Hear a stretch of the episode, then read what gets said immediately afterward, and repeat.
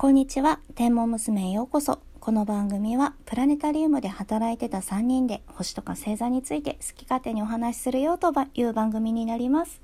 えー、私は、えー、絵を描いています。駅地宮子です。こんばんは、えー、今日も聞きに来てくださってありがとうございます。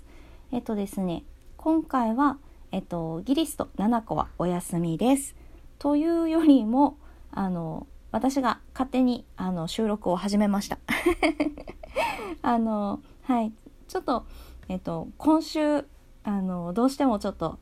お伝えしたいことがあったのであのちょっと2人に言わずに勝手にあの収録を始めています。またね3人で収録もしたいと思っています。はい。お付き合いくださると嬉しいです。よろしくお願いします、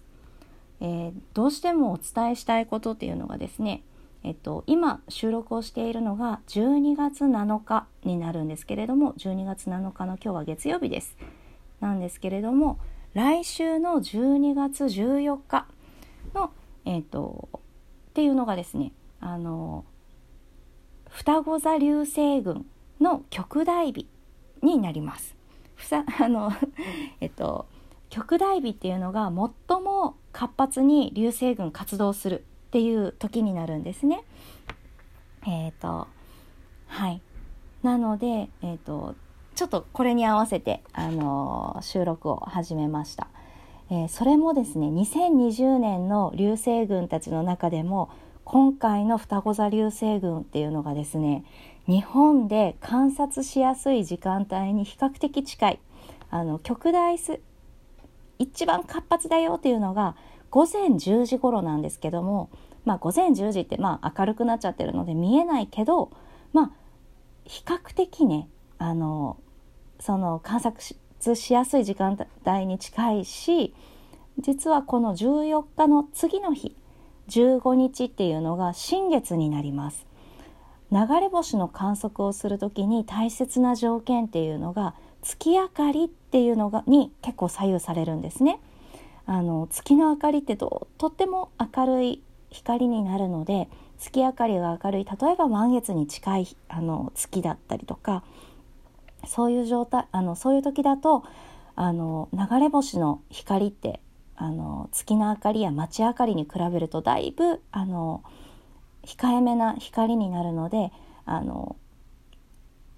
月明かりがない日っていうのがあの、まあ、条件として実はあの重要だったりします。なので次の日が新月っていう今回の14日の極大を迎える双子座流星群なんですけれどもかなりいい条件と言われています。はい、で、えっと、流星流れ星が一番あの多く現れそうなのが13日の夜から14日の明け方にかけてだそうです。日付が14日に変わるくらいに、まあ、空の暗いところあの街明かりとかがあんまりないところであの観察をしていただければ最大で1時間あたり55個とかの流星が見られるっていうふうに予想されてます。これはあの国立天文台のあのサイトの情報になります。楽しみですね。はい。で、えっとまあもうね、えっと、14日が最大極大なんですけれどもその前12日の夜とか14日の夜とかもむしろ今日7日ですけどもうそろそろちょっとずつあの流れ星が見えやすくなってくるっていうふうに言われてるんですね。最大で1時間あたり20個とか30個とかもうじゃんじゃん見れるようにあのなるよって言われていますのであのまあその空が明るくなるぐらいまではあの夜中中流れ星があの流れるというふうに言われています。はい、えーと、なのでね是非ちょっともし興味がある人はねちょっと見てもらえると楽しいんじゃないかなと思ってはいお伝えしました。私もねすっごく楽しみにしていて、えっと、今回の流星群はあのー、キャンプでねはいしようと思います。えっ、と1213あそうですね。1314のちょっとこうはい、がっつり観測しようかなと思っています。楽しみです。はい。で、えっ、ー、と、そうですね。えっ、ー、とじゃあ流れ星を見るポイントというのを、えーと、お話しさせていただきたいと思います。まず、えー、どこで見たらいいのということなんですけれども、えー、今回双子座流星群なんですけれども日本でしたら日本中どこでもあの観測のしやすい流星群になります。えー、そして月の影響もないので、えーと、条件自体はとてもやっぱりとてもいいんですけれども皆さんやっぱあの住んであるとこいろんなところだと思うんですけど、えっと、街明かりがあるところだとどうしてもあの街明かりの明かりに負けて流れ星を見ることが難しいです。たくさんいくらたくさん流れるって言ってもあのまあ他の明かりに邪魔されると見えません。えっと、なので、えっと、見る場所はですねできやっぱり繁華街とかだと見えないですし街灯とかがあるところでも見づらいですコンビニの明かりとかお家の明かりとかそういうのもなかなかちょっとこうあの見えないのでできることならちょっとこう街明かりがないところ公園とかあの山とか そういったところにちょっとあの移動してまあね一人一人じゃちょっと危ないかもなんであの誰かと一緒に行ったりとかしてえっ、ー、とするのがいいかなと思います。またね、えっと、できるだけ空が広く見渡せる場所っていうのもポイントです。あのビル群とかねビルとかあの高い建物がたくさんあるところだとどうしてもこう空を眺めた時に空をあの見える範囲がちょっと狭くなりますよね。あの視界にあの、ま、あんまり邪魔者が入らない方があの流れ星の観測にはいいのでできるだけ広く見渡せる場所っていうのを選んでほしいなと思います。そしてあのまあそうですね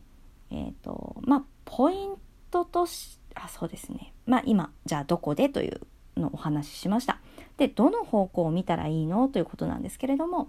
えっ、と夜空のどこでも現れるっていうふうに言われています。放射点の方向。今回の放射点っていうのが双子座のえっ、と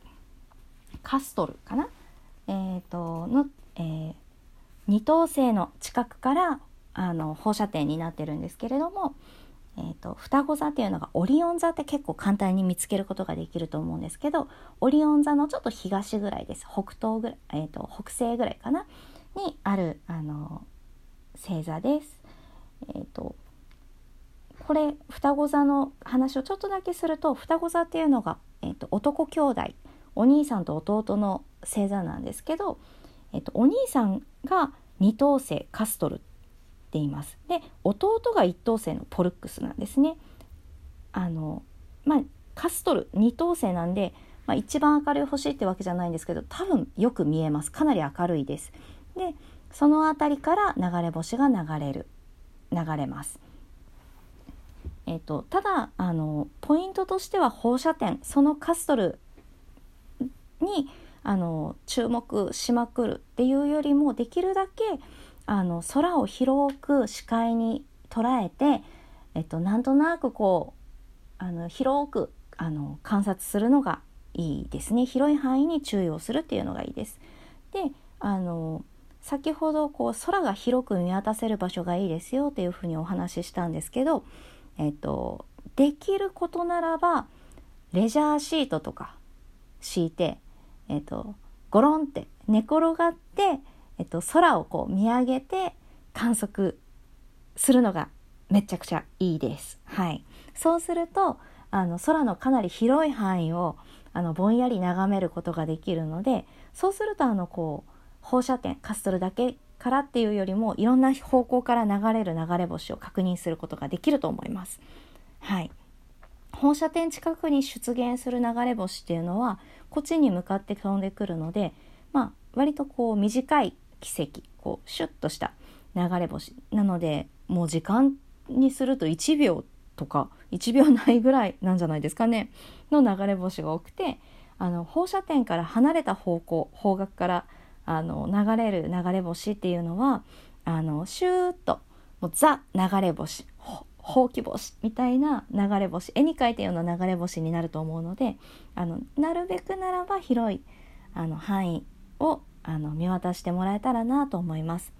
で、えっと、道具は何かいりますかということなんですけど先ほどもお話ししたようにできることならばレジャーシートとかを準備してあのあったかい格好をしてカイロとかねダウンとか着込んで寝袋もめっちゃいいと思います。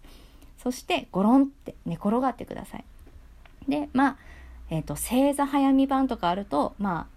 双子座の位置とか確認できるのでまあまああるとすっごいいいかなとは思うんですけどなくても全然平気です。でえっ、ー、とゴロンってして見てもらえるといいかなと思います。でえっ、ー、と足元とかがねちょっと危ないのでまあちょっと足元を照らすぐらいのライトとかあのランタンとかがあるといいかなとは思います。で、え、ー、と目が暗さになれるのに、えーと、結構時間がかかると言われているので最低15分間ぐらいはあの、まあ、空をぼんやり眺めるっていう時間を作ってもらえるとあのたくさん見えるようになるって言われてます。どうしてもその明るいとこから急に暗いところに行くとあの目がまだ暗さに慣れてないので流れ星が流れていたとしてもその光をあの私たちの目は認識できないんですね。なのであの暗いところに行ってから暗いところを眺めるっていうのを、まあ、5分10分あのしっかりやるとちょっとずつこうあのぼんやりした光流れ星っていうのも見つけることができると思います。はいということでもうあと20秒になっちゃった。あっという間ですね。で、流れ星、やっぱりお願い事が叶える力があるっていうふうに信じられているので、あの、ぜひ流れ星を見つけて皆さんお願い事してみるのもいかがでいいんじゃないでしょうか。はい、今回もありがとうございます。空子、えっ、ー、と、天文娘でした。